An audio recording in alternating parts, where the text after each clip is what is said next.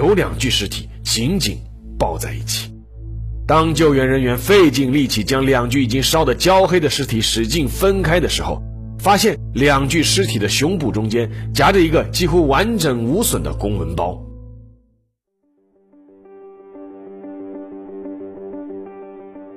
历史不是一个个简单的年份，历史也不是一串串冰冷的数字，历史不仅有深度、有厚度，其实也有温度。行事有态度，做人有温度。我是馒头大师，欢迎来到历史的温度，让我们读懂过去，活好当下，坦面未来。各位听众朋友们，大家好，欢迎来到馒头说历史的温度。我们今天继续“国士无双”这个栏目。说起中国两弹一星的功臣们，我们应该能够报出一系列科学家的名字，比如上次我们说到的这个邓稼先。但是呢，其中有一个名字。我们可能会有些陌生，但是我觉得我们不应该忘记他。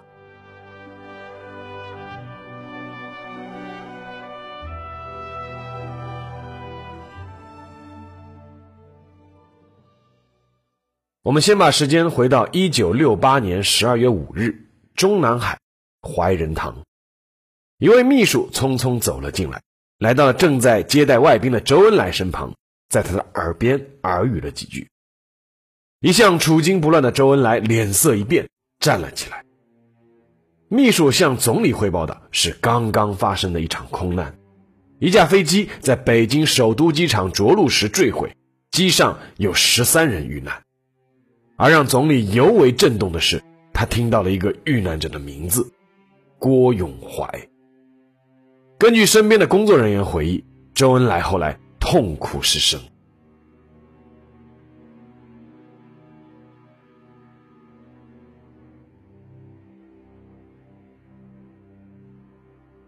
一九零九年，郭永怀出生于山东荣成滕家镇郭家村，是家中的第四个孩子。郭永怀的家并非是书香门第，郭家世代务农，父亲郭文吉也只是粗通文墨，所以尽管郭永怀从小就聪颖好学，但直到他九岁那年，才有机会到本家三叔郭文秀开办的学堂里去读书识字。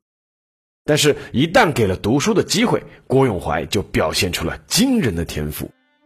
一九一七年，十三岁的郭永怀因为勤奋好学，被送到了石岛镇的明德小学读高小。一九二一年，十七岁的郭永怀以优异的成绩考取了青岛大学附属中学，成为家乡的第一个公费中学生。一九二九年，郭永怀又如愿考取了南开大学预科理工班，成为了家乡的第一个大学生。一九三零年。郭永怀考取了北京大学物理系，成为了当时国内知名教授顾敬微的学生。一九三八年的夏天，改变郭永怀命运的一场考试来临了。当时的中英庚子赔款委员会举办了第七届留英学生招生考试，拟录取名额二十人，但报名人数超过了三千人。郭永怀报考的是航空工程空气动力学专业，当时只招一个人。但是有五十个人报名，郭永怀考试发挥出色，五门功课总分超过了三百五十分，名列第一。但是当时居然还有两个考生的考的分数和他一模一样，是并列第一。三个人同分，但是名额只有一个，怎么办呢？结果经过委员会讨论，破格将这三人全部录取。和郭永怀考同样分数的那两个人，一个呢叫钱伟长。他后来成为了著名的中国的科学家、教育学家。另一个呢，叫林家翘，他后来成为了著名的数学家、天体物理学家。一九四零年一月，郭永怀和当初几十个被选中的学子在上海集合，准备前往海外留学。当时因为二战爆发，英国进入了战争状态，只能将这些学子送到各个英联邦国家去学习。在辞别亲人上船之后，郭永怀他们忽然发现。自己的护照居然是由日本政府签发的，而且上面还写着允许在横滨停留三日，上岸游玩。当时中国正在日本的侵略下陷入苦战，这群中国学生立刻就向英国代办人员提出了抗议，要求更改护照。英国人表示绝不更改，要么你们就不要去留学了。面对来之不易的机会，不少人是陷入了沉默。这时候，平时沉默寡言的郭永怀站了出来。说：“不出国就不出国，中国人要有自己的骨气。”于是，一群学子拿着行李又走下了即将起锚的轮船。好在又经历了多番波折之后，郭永怀他们最终还是踏上了留学的旅途。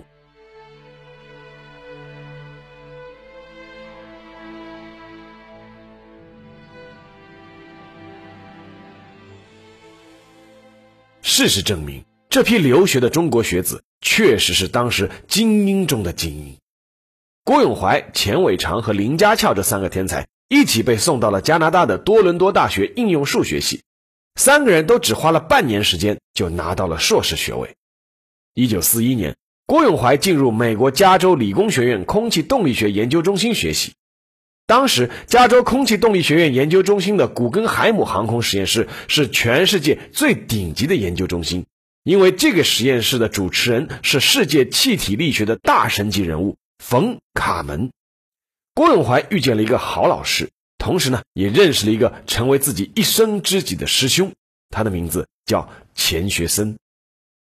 在学习期间，郭永怀主动提出要进行跨声速流不连续解的研究，这是当时空气动力学最前沿的课题。结果，凭借着这方面的研究，郭永怀顺利拿到了博士学位。一九四六年，冯卡门的学生威廉姆·希尔斯准备在康奈尔大学创办航空工程研究院。冯卡门立刻就向他推荐了自己的得意弟子郭永怀。当时已经准备去麻省理工学院教书的钱学森，一路开车将师弟郭永怀送到了康奈尔大学。去康奈尔大学任教的郭永怀一头扎进了当时飞机突破音障的研究当中。当时刚刚实现超音速飞行的飞机，普遍面临一个巨大的困难，那就是一旦飞机的速度接近音速的时候，阻力剧增，操作失灵，往往会机毁人亡。很多人甚至认为突破音障其实是不可能的，但是郭永怀凭借自己的研究，发表了一系列能够引起业界轰动的论文，开创了一套全新的计算方法，为人类实现音障的突破做出了重要的贡献。钱学森曾在专业期刊上发表论文，将这个方法命名为 PLK 方法，而其中这个 K 这个字母就是郭的第一个英文字母的发音。由于在空气动力学和应用数学方面的卓越表现和贡献，郭永怀在美国业界是声名鹊起，很多大学纷纷邀请他前去任教或者做讲座，相关企业开出高薪挖他去工作。当时郭永怀已经是康奈尔大学的教授，而且是航空工程研究院的三个核心主持人，在美国有车有房，完全可以过上非常舒适的生活。但他心里面有一个念头，却自始至终没有打消过。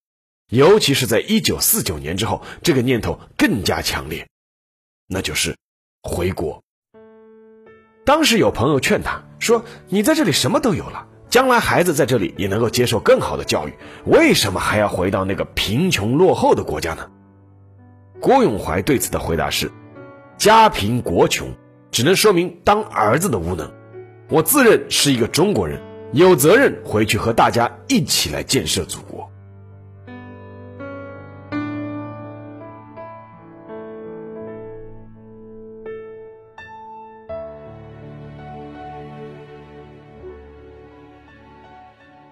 但是回国是没有那么容易的。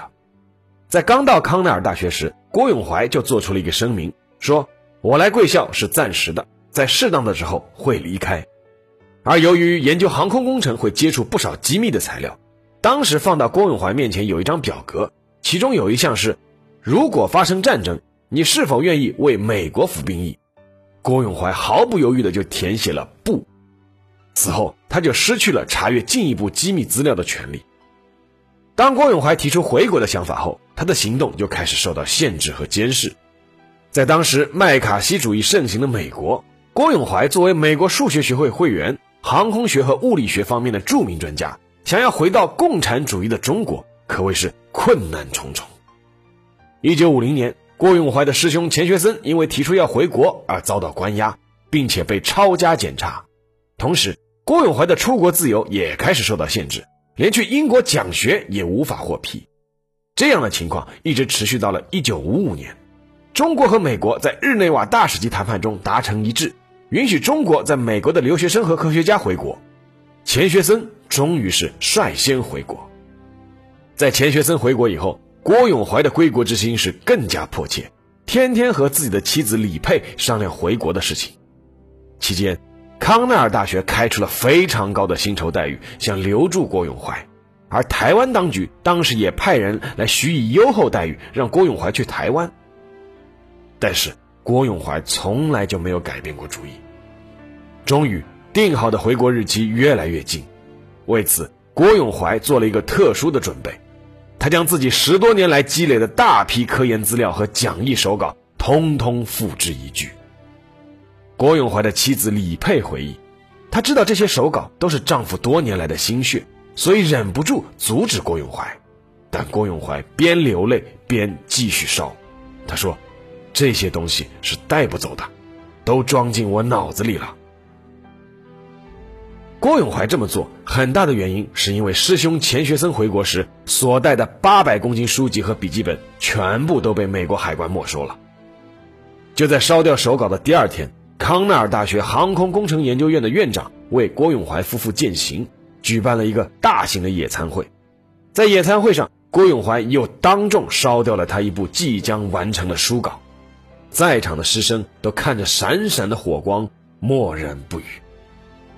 一九五六年九月三十日，郭永怀夫妇终于和几位归国的中国科学家一起登上了回国的克利夫兰总统号轮船。但就在轮船即将起航的那一刻，美国移民局和联邦调查局的人突然登船，要求搜查所有回国的中国科学家的行李。李佩后来回忆，那时候才知道丈夫烧掉所有的书籍和手稿是多么的明智。在延迟了两个小时之后。克利夫兰总统号终于拉响了起航的汽笛。那一年，四十七岁的郭永怀终于回国了。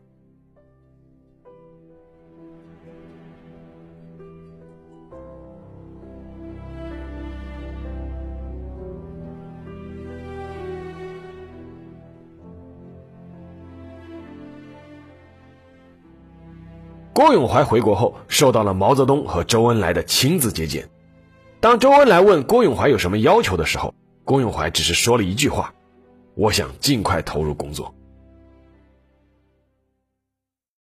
一九五六年底，中国力学研究中心成立，钱学森担任所长，郭永怀担任常务副所长。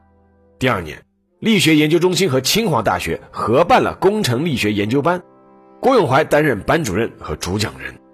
一九五八年，中国科学技术大学创建化学物理系。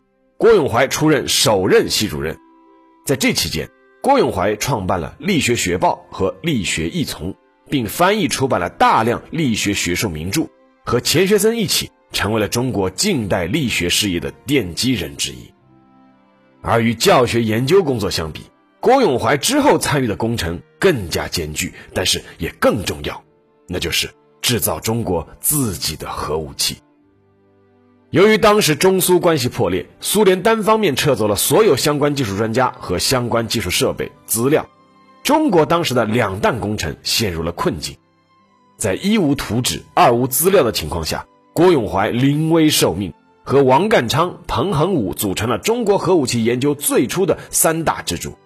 当时九院成立了四个尖端技术委员会，其中郭永怀领导的是场外实验委员会。负责进行核武器研制的实验和武器化，在原子弹的研制过程中，郭永怀一方面为科研人员传授爆炸力学和弹头设计的基本理论，一方面迅速建立实验室，研究结构强度、振动和冲击等方面的数据，同时还负责指导反潜核武器的水中爆炸力学和水动力学等相关研究工作。尤其是在爆轰物理实验中，郭永怀带领团队反复实验，克服了各种困难。提出两路并举、最后择优的方法，为中国第一颗原子弹爆炸确定了最佳方案。这个方案后来被整个中国第一代核武器头爆，一直沿用。一九六三年，郭永怀随着核武器科研团队一起迁到了青海的核武器研制基地，在海拔三千多米的高原地区，已经年过半百的郭永怀和中国第一代研发核武器的科研工作者们一起。忍受最低零下四十度的严寒和寸草不生的荒凉，以及各种高原反应带来的心悸、胸闷、浮肿，日以继夜的反复计算、研究、实验、爆破，一步一步顽强的把中国原子弹实验推向成功的那一天。一九六四年十月十六日，新疆的罗布泊上空升起了一道蘑菇云。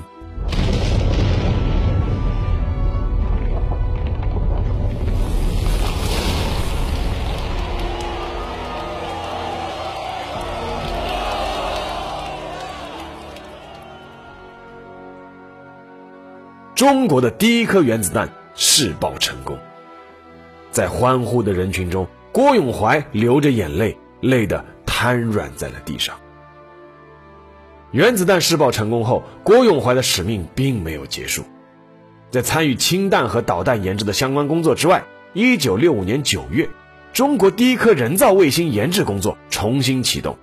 郭永怀受命参与卫星本体以及返回卫星回地研究的组织领导工作。长时间高强度、高密度的工作，让郭永怀完全没有了自己的业余时间。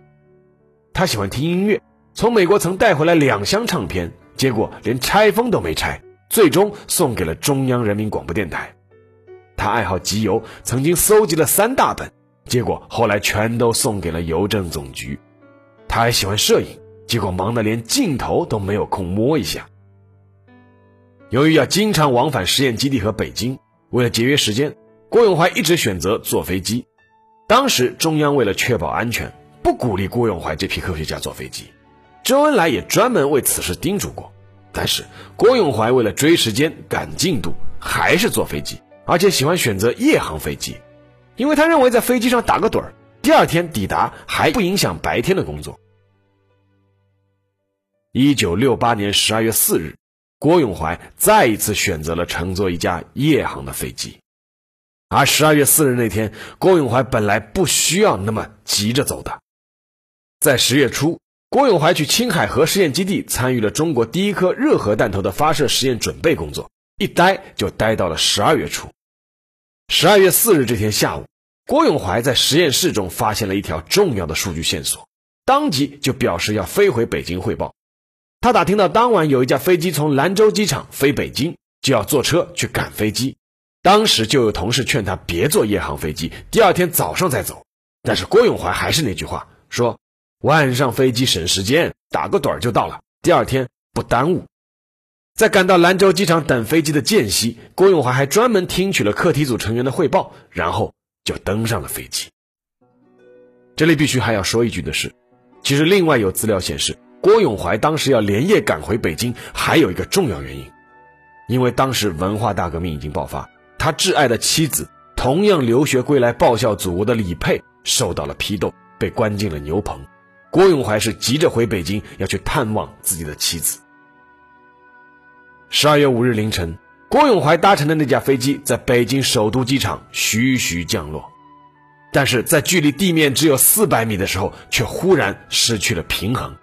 飞机在挣扎了几下之后，坠毁在了离机场只有一公里的玉米地里。机上搭乘的乘客和机组人员一共是十四个人，只有一个人身受重伤，但是生还了。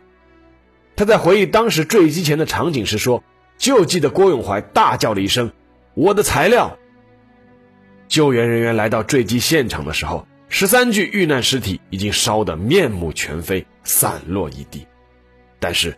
有两具尸体却紧紧抱在一起。当救援人员费尽力气将两具已经烧得焦黑的尸体使劲分开的时候，发现两具尸体的胸部中间夹着一个几乎完整无损的公文包。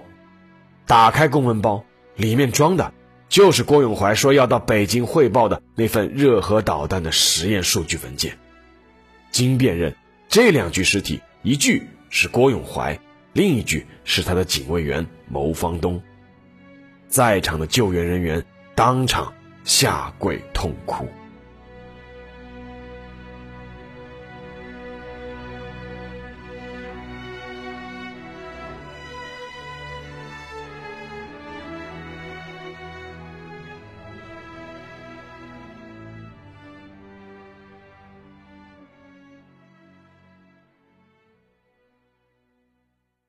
郭永怀遇难，震动四方。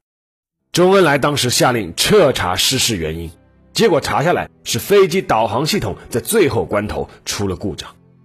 钱学森听到消息后也是痛哭失声。后来他曾经写道：“就那么十秒钟吧，一个有生命、有智慧的人，一个全世界知名的优秀力学研究专家就离开了人世。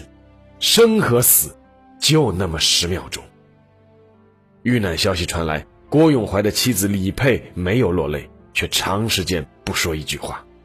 这位随着丈夫回国的著名语言学家，在文革期间受到了冲击。遭受了六年隔离审查，平反之后，李佩担任了中科大研究生院外语教研室的主任。这里必须还要再插一句的是，二零零七年，李佩将自己的毕生积蓄六十万元，通过电汇的方式分两笔捐给了中科大和中科院力学研究所设立的郭永怀奖学金。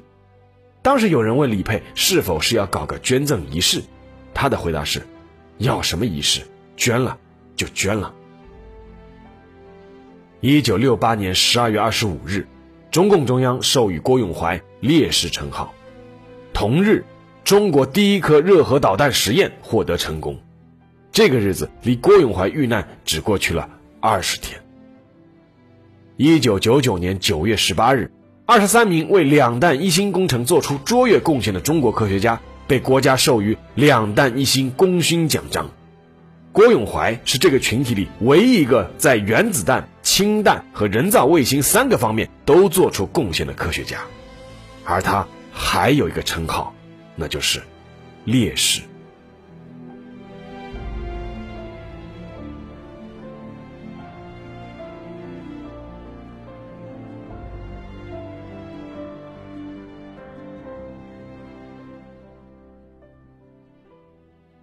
好了，下面进入馒头说时间。在历史的温度的系列的签售会上，曾经和读者讨论过这样一个问题，那就是怎样看待所谓的现在科学家还不如戏子这个问题。那我当时自己给出的建议啊，是心平气和一些。乍一看啊，有些演技尚有提升空间的艺人，那我还是赞成是用艺人，而不是赞成用戏子这样的称呼。那这些艺人出场费动辄百万。拍一部电视剧收入动辄千万乃至是上亿，相比之下，我们的一些科学家是堪称清贫，这确实是一件让人有些愤愤不平的事情。但是你仔细想想，这其实是两回事情。首先，艺人的出场费和片酬是市场机制决定的。